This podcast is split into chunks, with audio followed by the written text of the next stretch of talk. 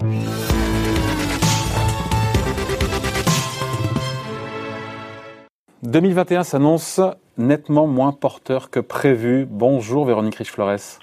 Bonjour David. Économiste et présidente du cabinet Ref Research, on parle de l'activité de la croissance. On a eu cette perspective qui a dopé les marchés. On l'a largement commenté ici d'avoir un vaccin efficace, celui de Pfizer, mais peut-être d'autres vont suivre. Ça donne un coup de fouet évidemment aux investisseurs. Mais en attendant, on a comme l'impact de la deuxième vague qui est moindre que la première, encore que. Euh, selon vous, on, la sent de plus en plus au travers des différents indicateurs que vous regardez? Et avec l'impact que ça va avoir sur 2021, et ça on y vient après. Oui, exactement. Alors, on n'est pas très riche en indicateurs hein, pour suivre l'impact des mesures euh, diverses et variées prises par les gouvernements, mais euh, néanmoins, on s'est considérablement enrichi, si je peux dire, avec la, publication de cet indicateur Google, qui est un indicateur qui traque euh, la, la, mobilité des consommateurs. Alors, il est partiel, hein, il traque la mobilité, le temps de loisir et dans les commerces. Néanmoins, euh, cet indicateur qui est publié depuis euh, quasiment le début de l'année euh, a été extrêmement pertinent. Je dirais même probablement l'un des meilleurs indicateurs disponibles très rapidement pour essayer d'estimer l'impact précisément de ces mesures de confinement, de restriction de la mobilité sur l'activité économique. Et en moyenne, ce qu'on avait euh, constaté au deuxième trimestre, c'est qu'à peu près, et c'était très régulier dans tous les pays, hein, une baisse de 10 points de cet indicateur faisait correspondait à une baisse de 2,6% du produit intérieur brut. Euh, or, euh, cet indicateur s'est naturellement euh, rétabli à peu près pendant les mois d'été mhm. et, et, commence à glisser. Et ces dernières semaines, il a franchement décalé, c'est-à-dire qu'on a retrouvé des niveaux. Alors, bien évidemment, il n'a pas été, il n'a pas évolué dans tous les pays de la même manière. La France a été le premier pays avec la Belgique à prendre des mesures et ça s'est ressenti avec un indicateur qui n'a pas retrouvé ses points bas. pour vous donner un ordre d'idée, l'indicateur est mesuré par rapport à zéro. Et au, mois d'avril, on était descendu à moins 85 hein, mm. donc un, ralentissement extrême. Là, on est à moins 60 donc c'est un effet moindre, vous, l'avez souligné, et on le voit tous tous euh, tous les jours. Hein.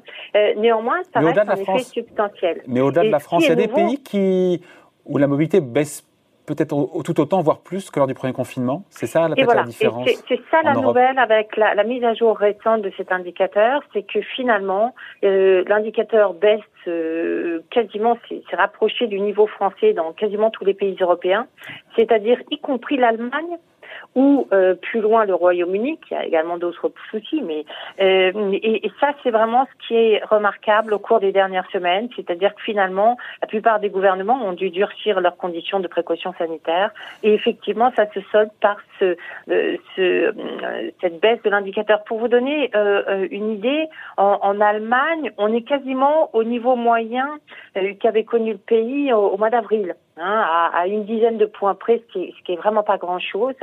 Donc, euh, ça montre qu'effectivement, euh, on est très impatient de, des vaccins et on s'attend tous effectivement à pouvoir tourner la page dans quelques mois de cette épidémie. Mais pour l'instant, le, le, la baisse de la mobilité nous signale un choc de croissance probablement très significatif. Sur le quatrième trimestre qui mal, malheureusement risque d'être plombé, peut-être plus qu'on ne l'imagine. On entendait plutôt parler de 3-4% de baisse du PIB euh, en zone euro.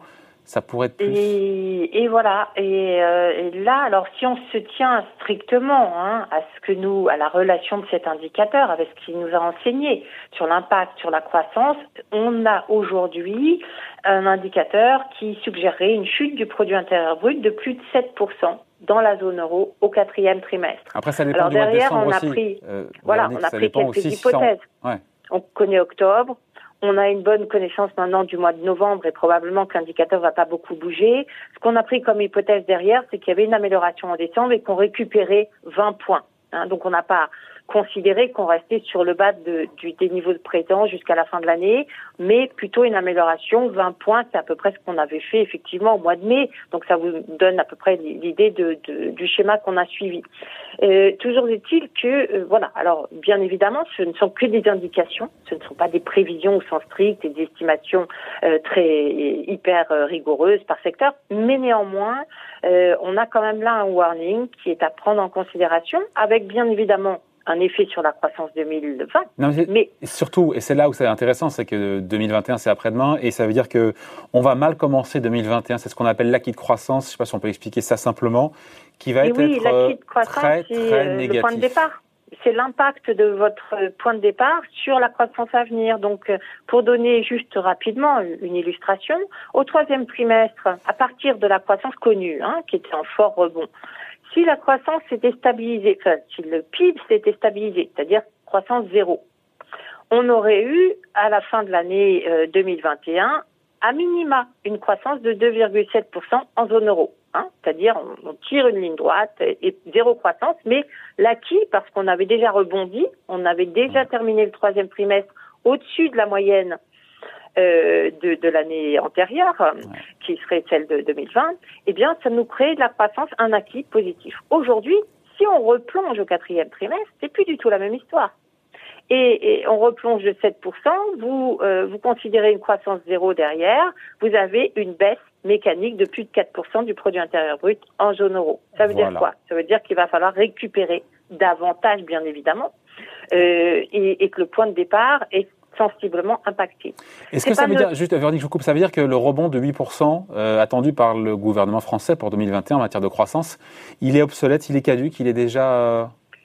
Il est, euh, il est fragilisé, bien évidemment. Il est, on peut pas dire qu'il soit obsolète ou caduque. On peut dire que la base de départ euh, ne va pas aider à, à atteindre cet objectif et, et qu'il faudrait une reprise euh, considérable, probablement effectivement peu probable dans les proportions qui seraient nécessaires.